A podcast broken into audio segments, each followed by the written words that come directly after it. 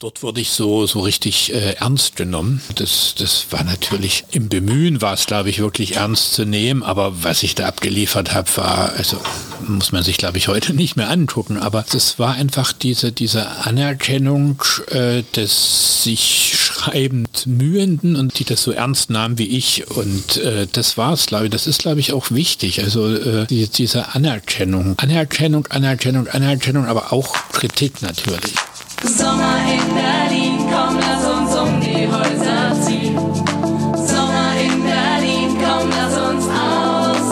Meine erste Reise. Promis berichten, wie das war. Das erste Mal ganz alleine in der Welt. Ohne Eltern, ohne Lehrer, ohne Aufpasser. Meine erste Reise. Das Sommerspezial des Mutmach-Podcasts von Funke.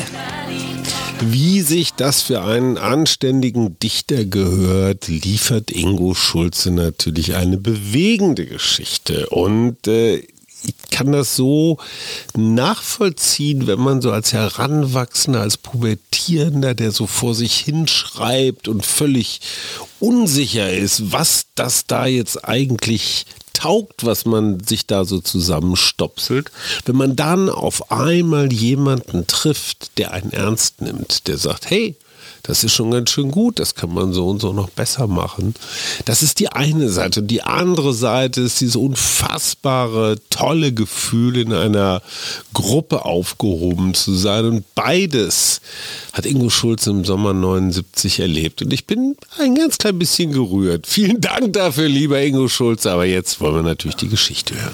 Ich bin in Dresden geboren und äh, da eben auch zur Schule gegangen. Und meine erste Reise ohne meine Mutter, ich bin bei meiner Mutter aufgewachsen, war äh, nach der 10. Klasse zuerst mit meiner Klasse, aber eben ohne, ohne Lehrer oder irgendeine Aufsichtsperson. Und ich muss sagen, eigentlich sind es zwei Reisen, wenn ich darüber nachdenke. Zuerst mit der Klasse in die ähm, in so ein äh, tschechisches ähm, ja kleines Gebirge, Cestirei, wo wir mit den Zelten hingefahren sind.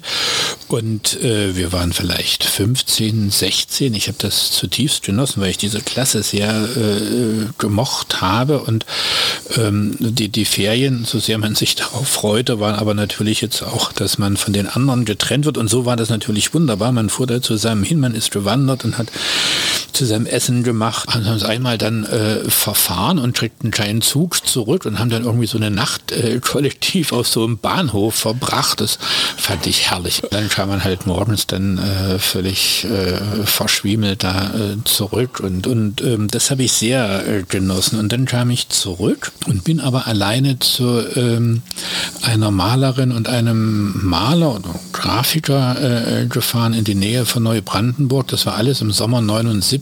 Das waren so diese zwei Welten, in denen ich lebte. Einerseits so die, die, die Klasse mit dem allem, was man da so äh, machte, eben Wandern und Musik und, und dies und das. Und dann war halt wirklich diese, diese Anregung durch diese beiden, äh, die dann im, im Freien gemalt haben. Die, die Bauern dort dachten, freischaffend heißt also, weil die im Freien äh, arbeiten.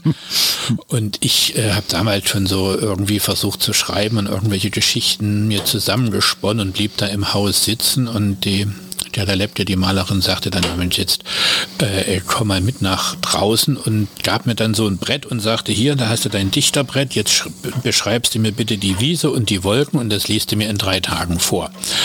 Und da war ich natürlich erstmal geschockt, aber das war so richtiger Literaturschreibunterricht. Äh, und da ihr das dann gefiel, was ich gemacht habe, fuhr ich dann zur Belohnung mit ihr nach Barlach in das Atelierhaus und die Gertrudenkapelle. Ähm, also das war, das war so ein Sommer, an der, der war für mich wirklich wie so ein Tipppunkt. Also ich kam, glaube ich, verändert in die Schule äh, äh, zurück nach diesen zwei Monaten. Naja, das ist zum ersten Mal, glaube ich, so äh, einfach so selbstbestimmt und äh, auch wenn es eben der Urlaub äh, war oder die Ferien waren, etwas mit einer Gruppe gemacht hat, die ich sehr mochte. Und das andere war dann schon so die, die Begegnung mit natürlich äh, einer anderen Generation, aber die mich zu etwas führte, was damals bestenfalls so verschämt äh, so am Rande äh, passierte, dass man da so irgendwas schrieb, so, dass, ich habe das dann schon auch mal meiner Mutter oder anderen gezeigt, aber dort wurde ich so so richtig äh, ernst genommen. Das das war natürlich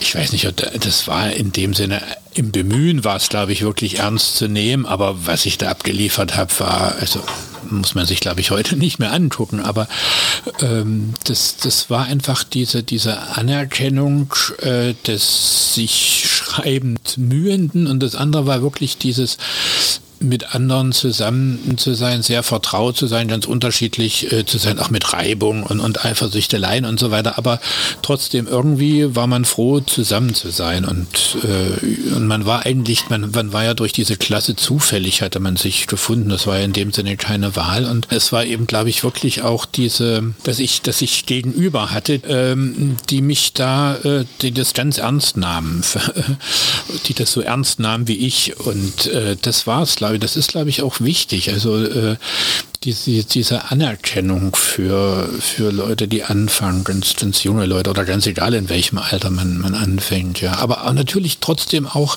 Anerkennung, Anerkennung, Anerkennung, aber auch Kritik natürlich. Vielen Dank, lieber Ingo Schulze. Wir haben ein etwas längeres Gespräch geführt, ist schon ein paar Monate her.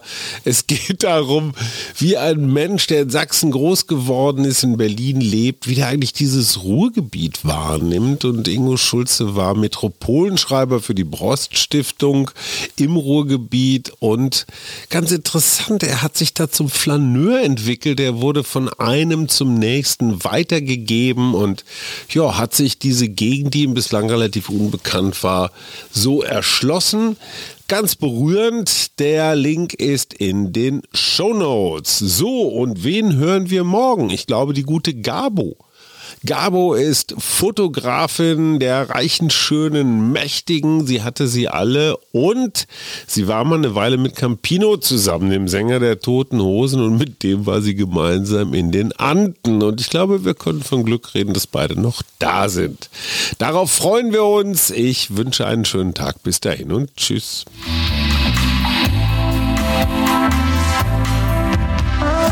Das war der Mutmach-Podcast von Funke. Unterstützt uns bei steady.fm, folgt uns auf Instagram oder hinterlasst gerne eine nette Bewertung. Wir hören uns.